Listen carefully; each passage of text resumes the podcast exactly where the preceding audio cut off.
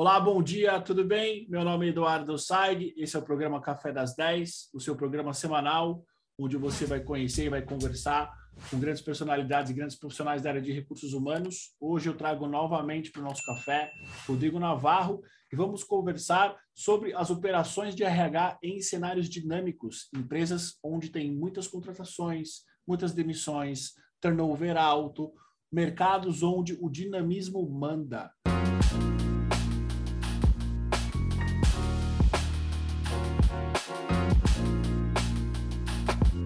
Rodrigo, bom dia, tudo bem? Bom dia, Edu, tudo bem? Muito obrigado pelo convite, é um prazer estar aqui de novo e prazer contribuir aí com o seu público. O prazer é nosso, Rodrigo. Para quem não te conhece, não viu a sua primeira participação aqui, conta um pouquinho de você, um pouquinho da tua carreira. Bom, Edu, um pouquinho aqui, acho que eu, eu sou o Rodrigo Navarro, sou advogado especialista em Direito do Trabalho, tenho uma pós em gestão estratégica de pessoas e atuo em recursos humanos há mais de 20 anos. Muito bom, Rodrigo. Vamos lá. É, você tem uma sólida experiência em empresas com ambientes estáveis, varejo, é, indústria, bens de consumo. Passou por tudo isso. Empresas onde geralmente as operações, folha de pagamento, remuneração, administração de pessoal, benefícios, relações, relações sindicais e trabalhistas, elas são pulsantes, né? Nesse contexto, com toda a tua experiência, Rodrigo, o que, que o RH ele pode fazer para se preparar para qualquer tipo de demanda, aquelas demandas, por exemplo, que não foram planejadas, demandas ligadas ao negócio? Olha, Edu, eu costumo dizer que para grandes desafios, ter uma equipe bem engajada, com conhecimento dos objetivos e contrário ao senso do que muitos dos meus colegas pensam em relação à equipe, ter gente melhor do que você na equipe é fantástico. Você não pode ter medo de ter gente boa abaixo de você. Você tem que ter você ter medo de não desafiar essas pessoas suficientemente. Então, acho que esse é o primeiro passo. Então, para ter uma construção dentro desses ambientes muito dinâmicos e muito diversos, e aqui não estou falando de RH estratégico, tá, Estou falando realmente de um, DH, de um RH que conhece o DNA da companhia que ela está, ela conhece o ambiente onde ela está. Então, para mim, cara, equipe realmente é, é, é, o ponto um, vamos imaginar que é o, é o ponto inicial em ambientes de transformação demandam muita energia e paciência. Então, o gestor de RH tem que saber é, fazer o movimento. E, foi muito legal que uma das suas entrevistadas anteriores fez uma relação muito bacana com aprender a jogar xadrez e aprender a lidar com gente, com pessoas. Então, é muito disso. Realmente, você conhece, consegue ter um conhecimento muito aflorado ali quando você conhece a estratégia. Então, essa, essa não adianta também ter muita energia, ser afobado. Então, você tem que saber fazer ali um match entre energia e paciência para conseguir fazer essa transformação. E, evidentemente, relacionamento, do criar pontos, parcerias com outros gestores e com outras áreas também, tão importante quanto isso. E aqui, principalmente, expor, é, e aqui estou falando no nível de expor, não de alto flagelo, mas de expor dificuldade. Cara, aí, aí o RH tem uma dificuldade de falar do, do, do, dos defeitos que ela tem e tem que ser uma coisa natural olha, tem um processo aqui extremamente burocrático, ou é processo demasiadamente moroso, ou eu tenho uma obrigação, uma legislação que me impede de fazer diferente, mas impedir de fazer diferente não significa que você não possa fazer melhor. Evidentemente, aqui também, por isso que esses, esses pontos todos que eu trouxe para vocês têm que trabalhar em sinergia. E mesmo assim, superar desse pequeno ponto, esses pequenos pontos aqui, eu estou falando de pequenos porque os meus colegas de RH vão querer me matar, mas de novo, gente, não me matem, não me odeiem, mas aqui é um bate-papo. Então, realmente, é outras características do time é ser forte, ter integridade, ter objetivo, foco. Acho que integridade aqui, para mim, é, é, é a palavra-chave de você ter uma equipe. Né? Não adianta você ter um cara que faz tudo muito bem, mas não observa minimamente o respeito com outros, não respeita a compliance. Então, acho que integridade é uma palavra bem significativa aqui. E, a meu ver, é o segredo do sucesso é efetivamente as pessoas saberem o que estão fazendo trabalharem juntas para atingir um objetivo comum, respeito, dedicação, participação, voz. Acho que aqui também é importantíssimo o gestor dar voz para o time. É, porque quem está fazendo, Edu, sabe aliador do dia a dia. Então, muitas vezes tem muito gestor que fala, não, legal, é, você vai fazer do jeito que eu quero. Então, é importante também dar voz para o time, até para eles sentirem parte do, do, do processo e parte do desafio de solucionar aquela demanda.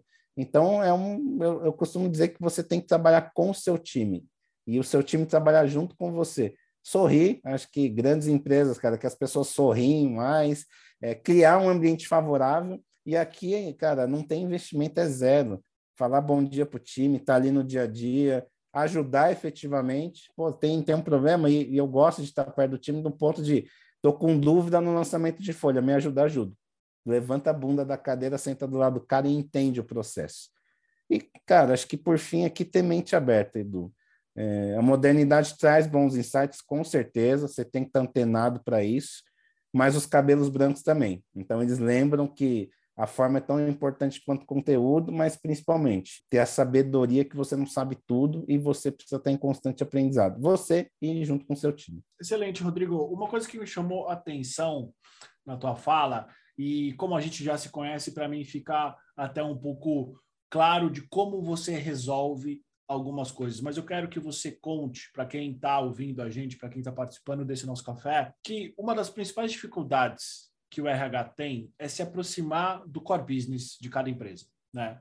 Particularmente eu, Eduardo Saig, eu sou suspeito, eu sempre acho e sempre vou achar que o RH é a segunda área mais importante de qualquer empresa. A primeira área e a mais importante é o core business, né? o porquê que a empresa existe. E a grande dificuldade de talvez 99,99% ,99 dos seus colegas de recursos humanos, dos mais variados níveis, das mais variadas áreas, é construir pontes, construir relacionamento com as áreas de negócio. Como que você, Rodrigo Navarro, ao longo da sua experiência, como que você construiu pontes e como que você constrói pontes entre o RH, a área que você atua e as outras áreas? Olha, Edu, acho que o sorriso abre muita porta, né? Acho que, de novo, estou fazendo uma crítica construtiva aqui, porque o Rodrigo também era assim, era muito sisudo. Então, quando você entrava na RH, estava todo mundo de cara fechada, Estava todo mundo ali concentrado na frente do seu computador, ninguém falava nada. A pandemia veio, e assim, para quem soube aproveitar a pandemia, se é, se é que eu posso dizer dessa forma, para se aproximar do seu time, para se aproximar do negócio, está colhendo ótimos frutos. Então, aqui realmente é entender a dor do outro, Edu. E aqui, efetivamente, o que, que o Rodrigo faz para entender a dor do outro é ir no local de trabalho do outro. Então, se o cara fala, putz, eu não estou tendo o reconhecimento necessário, levanta a bunda da cadeira e vai lá. E eu tive ótimas experiências no varejo em relação a isso. Então, cara, é realmente, você ir numa loja e falar assim, o qual é difícil, depois, num dia dos namorados, arrumar uma loja.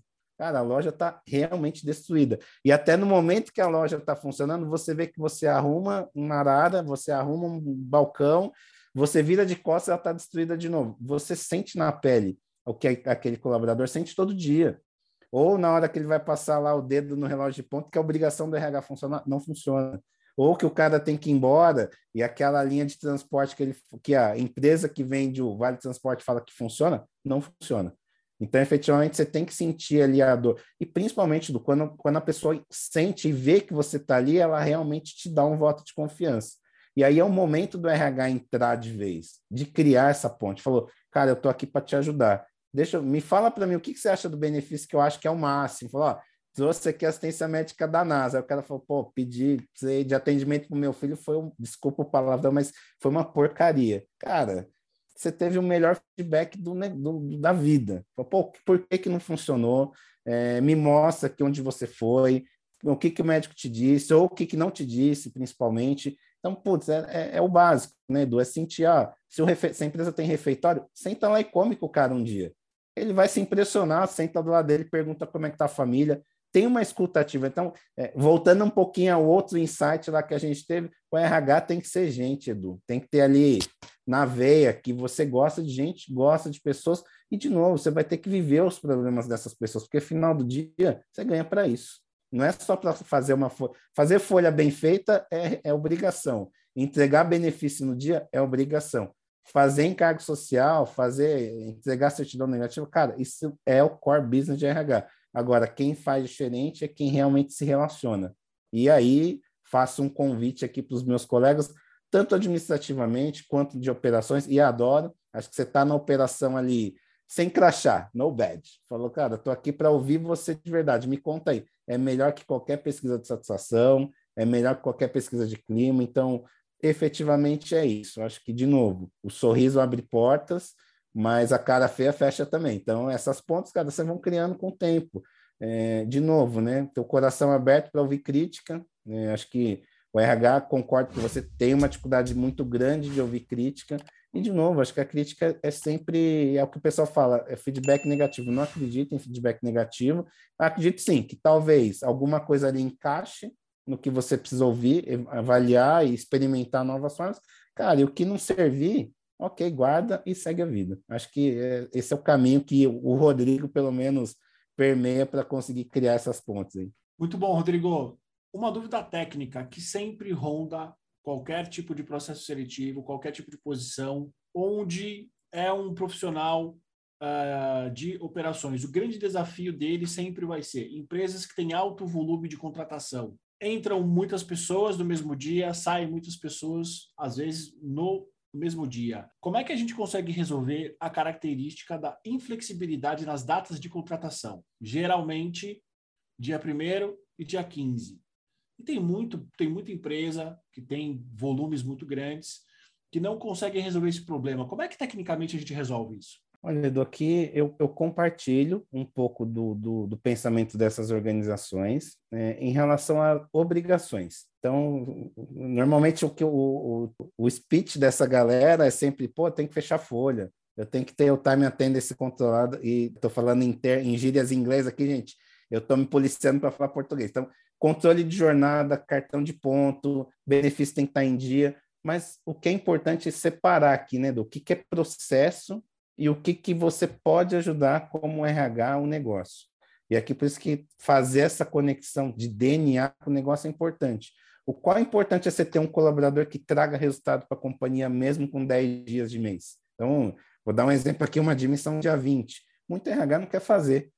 Puta, tem que fazer a admissão do cara no sistema, tem que subir no, no social, tem que comprar benefício. Tem. Realmente, é, essa é a mecânica do negócio. Você tem que ter fornecedores que te atendam num prazo pequeno.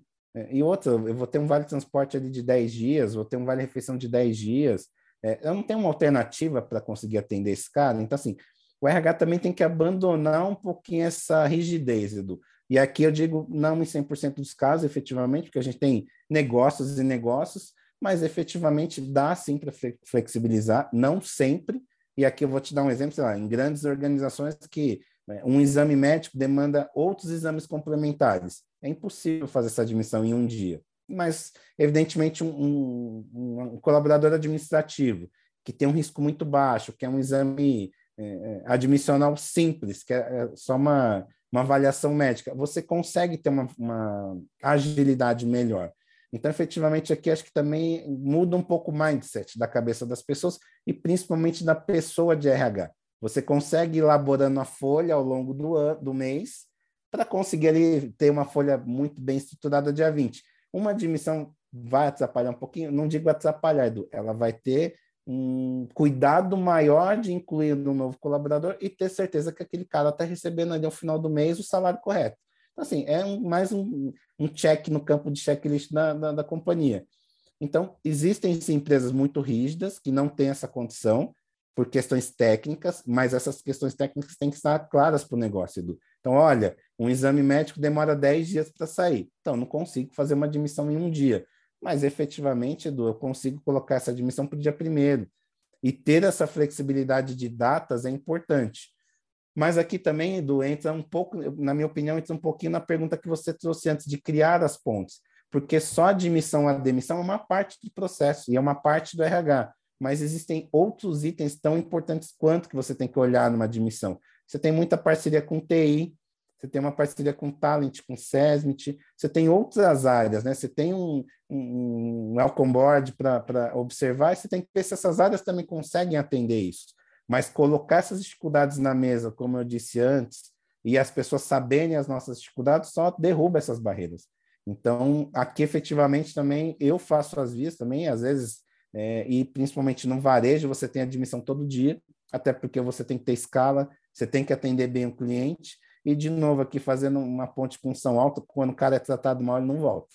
Então, sou super paritário aqui do nosso querido São Alto, Fui um colaborador da Walmart muitos anos, tenho um super orgulho de ter feito parte dessa equipe e era verdade, Edu. Realmente, quando você trata o cara bem, você traz ele no momento certo, o cara traz resultado, ele consegue reverter um cenário muito negativo de vendas. Você traz um vendedor de linha branca no final do ano o cara faz o resultado da área.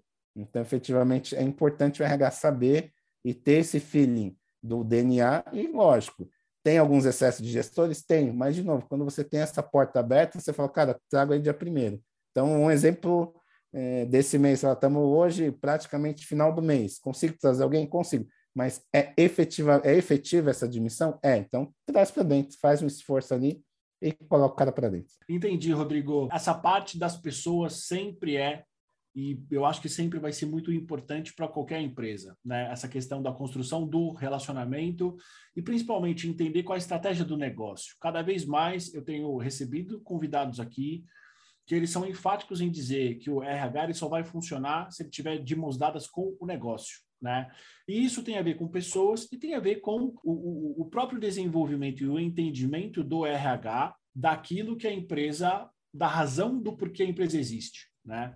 E eu não posso uh, terminar essa conversa sem aproveitar a tua experiência com tecnologia, né? principalmente tecnologia, indicadores, que é algo que vem crescendo no Brasil bastante, People Analytics, qualquer tipo de análise de dados. Algumas empresas estão começando a desenvolver projetos super interessantes com inteligência artificial, né? É, você pode contar um pouco da tua experiência com tecnologia alinhada ao RH e se você tiver exemplos que você pode falar, porque eu sei que tem muito projeto que ainda é secreto, ainda é segredo, que muitas vezes você não pode falar, mas o que, que você já fez, o que, que você já viu sobre tecnologia alinhado ao RH? Olha, Edu, tem um aqui que eu consigo já falar. É, a gente tinha uma solução integrada com a área de talent, que chamava pré-admissão. Então, a gente sabia qual candidato a gente ia contratar e esse candidato já conseguia, via internet, sei lá, três anos atrás, por um tablet ou por um celular, já fazer sua própria pré-admissão. Ele já conseguia ali colocar os seus dados iniciais é, e perguntas chaves, né? Ah, eu quero colocar o meu filho como dependente, não quero. Eu sou separado, não sou. A minha raça é essa, a minha etnia é aquela. Quero colocar esses benefícios. Então, assim, a gente já conseguia ali dar uma liberdade para o colaborador fazer isso. Isso ajudava muito a área de processo, Edu, porque efetivamente a gente não tinha aquele desdobramento de ter que ficar preenchendo dados que são básicos, né? E aí, bem ou mal, a gente já estava meio que se preparando para a LGPD, que hoje está em, em, vigor total e o RH é, é, super responsável por isso.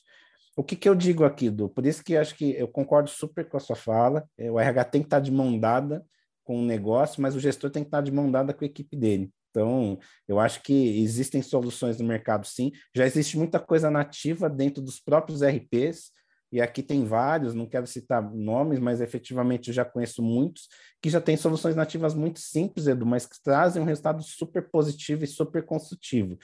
Então, realmente, aqui acho que existe já, é, eu acho que é que é difícil falar sem mencionar nome, mas vamos aqui tentar fazer uma revisão mental para conseguir chegar. Olha, bons exemplos. Time, é, time attendance, controle de ponto por, né, por, colaborador, já existe muita solução pronta, e aí do, do mais simples ao mais complexo, o mais simples, fechamento do total de horas, ou de banco de horas, ou total de horas essas por colaborador no e-mail do gestor no dia seguinte. Putz, então o cara fez 10 horas essas hoje. No dia seguinte está lá no e-mail do gestor, fala, olha, o Rodrigo fez 10 horas essas. Aqui também tem que ter um cuidado do, e um contato, né? Tá vivo do RH fala, olha, hora essa é uma questão extraordinária, hora essa deveria ser algo extraordinário, não rotineiro. Não deveria ser a normalidade daquele colaborador. Então, o gestor ali já tem que estar atento a isso. Mas, de novo, solução super simples, caseira, dentro de casa, não é da NASA, não tem milhões de reais investidos, que funciona bem. É a mesma coisa os próprios KPIs, Edu. Então, é, olhando aqui, tendo um olhar muito crítico como RH, eu acho que não existe solução de prateleira. Né? É, existem muitas empresas que vêm falar, ah, eu tenho aqui a solução de KPIs. Não acredito nisso, Edu. Eu acho que para cada solução, uma, uma, cada empresa tem a sua própria solução. Tem gente que olha custo, tem gente que olha engajamento, tem empresa que quer saber turnover, quer saber por que, os caras estão indo embora, mas tem gente que olha, Edu, simplesmente feito e o orçado. Pô, o que, que eu orcei, o que, que eu estou crescendo, como eu estou crescendo, é, eu estou crescendo da forma que eu quero. Tem muita tendência hoje de feminização, que acho que é super importante, mas não é só a feminização pela feminização. Pô, o que, que a gente faz para engajar a feminização dentro da companhia? O que, que a gente faz para engajar cotas? Pô, como é que a gente atrai essas pessoas? E acho que tem muita gente que fala, não, vamos fazer campanha. Edu, não acredito isso, tem que ser natural. Pô, se eu sou uma empresa inclusiva, eu vou olhar a cadeira. Quem, quem que eu preciso que sente naquela cadeira? Eu vou trazer o melhor profissional para aquela cadeira, independente de quem for. Lógico, a gente tem que cuidar ali para. Não, é só para o sexo masculino, feminino, para LGBT. Não, eu acho que eu tenho que ser uma empresa. Isso tem que ser natural na companhia. Então, efetivamente, você consegue, dentro de um indicador, dentro de um People Analytics, olhar isso. Pô, como meu processo seletivo está sendo efetivo nesse ponto? Eu estou olhando realmente, as pessoas estão se interessando, eu tenho que mudar a abordagem, a comunicação. Então, assim, você consegue ali, e, e Edu, isso aí está dentro do sistema, Excel, um base, um Excel base, você consegue trabalhar isso. Lógico, existem ferramentas muito boas, muito tecnológicas, mas eu acho que isso depende da maturação da companhia. E acho que o importante é começar a medir. Então, cara, eu não tenho um cara aqui de People Analytics, vamos começar a medir o que a gente tem. Vamos olhar turnover, vamos olhar admissão, demissão, vamos olhar processo, vamos olhar a curacidade dos nossos processos e aí efetivamente mostrar isso. Porque muitos RHs também fazem isso e reuniões de apresentação não mostram. Lógico, tem dados confidenciais, mas a gente consegue ali mascarar, mostrar grandes números, grandes dados, né? E aí efetivamente a gente consegue fazer sim. Mas, de novo, eu acho que isso é uma fase de transformação, o RH está acordando para isso, é, eles estão mudando o mindset, isso é possível. A gente está movimentando na área de operações para trazer solução inovadora e principalmente de baixo custo, porque, cara, hoje são raros os RHs têm uma carteira bem recheada para fazer investimento nesse nível e efetivamente que esses, esses indicadores Edu, transformem a vida das pessoas, que sejam do RH, mas principalmente do seu cliente. Então, eu acho que dá para fazer muita coisa, é, dá para fazer uma simplificação de processos, dá para automatizar muita coisa simples. Então, por exemplo, é, é, é inadmissível hoje o, colaborador ter que ir no RH pedir uma declaração para fazer um empréstimo para comprar uma casa própria. Cara, e o negócio já está dentro do sistema, então, assim, não é difícil. Mas, efetivamente, você tem que ter ali é, parceiros que te ajudem a movimentar isso. E, de novo, gente, não tem que ter medo de olhar o mercado. É, mas o, o, que você trouxer, efetivamente, tem que trazer ganho e te ajudar exponenciar esse trabalho que, que os RH estão fazendo muito bem hoje em dia. Uma dúvida, Rodrigo. Você trouxe aqui alguns elementos interessantes, mas tem muito profissional que trabalha na área de recursos humanos que entende a necessidade dele ter uma visão talvez mais objetiva das coisas, mais numérica, por indicadores, uma análise mais fria, né? Se você começasse hoje entendendo, por exemplo, essa necessidade, tecnicamente, qual tipo de conhecimento que tem que ter? cara, Excel, é, precisa, sei lá, entender um pouco de programação, de Big Data, por onde eu começo? Se eu fosse, por exemplo, um analista júnior, alguém que está começando no seu time, que tenha um interesse de aprender tecnicamente como a gente pega um TXT ou um CSV com um monte de informações e desses dados transformar isso em informação, informação em plano de ação tecnicamente, em tipos de conhecimento, o que, que eu precisaria conhecer? Olha, eu digo, eu digo para você que um cara conhece Excel avançado mesmo, e aí efetivamente aqui é conhecer avançado, e não saber só lidar com RH e fazer, indica, é, fazer tabelas e gráficos. Conhecer a funcionalidade é um 90%, mas eu diria que 10% também é conhecer RH é saber como é, é, é, que contas buscar dentro de uma folha de pagamento, que dados buscar, conhecer hum, efetivamente a estrutura de recursos humanos. Eu vejo que tem muitos colegas hoje que estão buscando muito cientista de dados para fazer people analytics dentro de RH. Só que esse cara ele conhece dado bruto. Ele não sabe a inteligência que tem por, par, por trás de um processo de folha de pagamento, ele não conhece um processo de benefício. Então, assim, você, tendo que acaba, você acaba tendo que moldar esse cara para a cultura de recursos humanos. Então, hoje eu vou dizer para você que ter um analista de RH que conhece bem é, folha de pagamento e conheça bem Excel, você já tem aí é, grandes ganhos. Você consegue começar essa construção e, e, cara, assim, muito simples, não, não precisa ser um, aqueles indicadores da NASA, e tem muita empresa que adora colocar um monitor no RH e mostrar aqueles indicadores. É bonito para pôr na foto, porque na, quando você olha na prática, cara, o que, que você está me mostrando? Entra um colaborador no RH e fala, tá, o é, que, que isso que muda na minha vida? Então, efetivamente, você tem que ter um indicador ali que transforme a vida das pessoas. Então, ali, é olhar benefícios, o quanto a gente está aderente, e está tudo dentro de casa custo de benefício você consegue fazer dentro de casa, custo de folha, é, a quantidade de gente dentro de casa, turnover. Então, esses são os indicadores que você consegue construir muito rapidamente e facilmente. É, e é mais lógico, efetivamente você consegue fazer é, uma ciência de dados, uma, uma programação, é, você consegue fazer toda a diagramação por trás do Excel, você consegue ter um Power BI por trás. Então, assim, você vai evoluindo. Do meu tempo era o Axis 04 Pro. Hoje em dia, cara, a gente tem tanta solução que faz. Tem o, algumas outras plataformas que fazem exclusivamente indicadores. O Tableau, por exemplo, ela consegue trabalhar uma massa de dados muito, muito grande consegue desenvolver isso. Mas, de novo, você tem que comprar licença. Então, efetivamente, você tem que entender o que faz sentido para você. Eu costumo falar que o Excel é mais simples porque é nativo. Você já abre o computador, tem ali o Windows com Excel, ou no, no, no próprio Google Cloud existe a parte de, de, indicadores dentro do Google Cloud. Então, existem fatores mais, é, e eu costumo dizer que é o mais simples porque já está disponível para todo mundo. Então, você não precisa fazer um mega investimento. Mas, de novo, tem que ter uma inteligência por trás ali para mostrar os dados que o cliente precisa ter.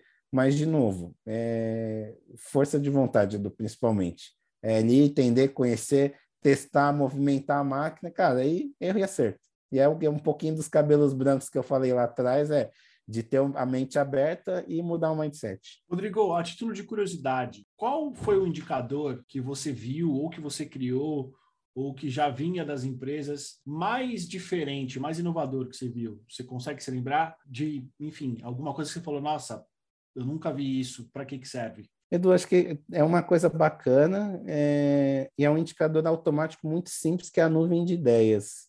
É uma coisa que a gente testa na, nos próprios eventos, que é, uma, é, é super bacana, super simples de fazer.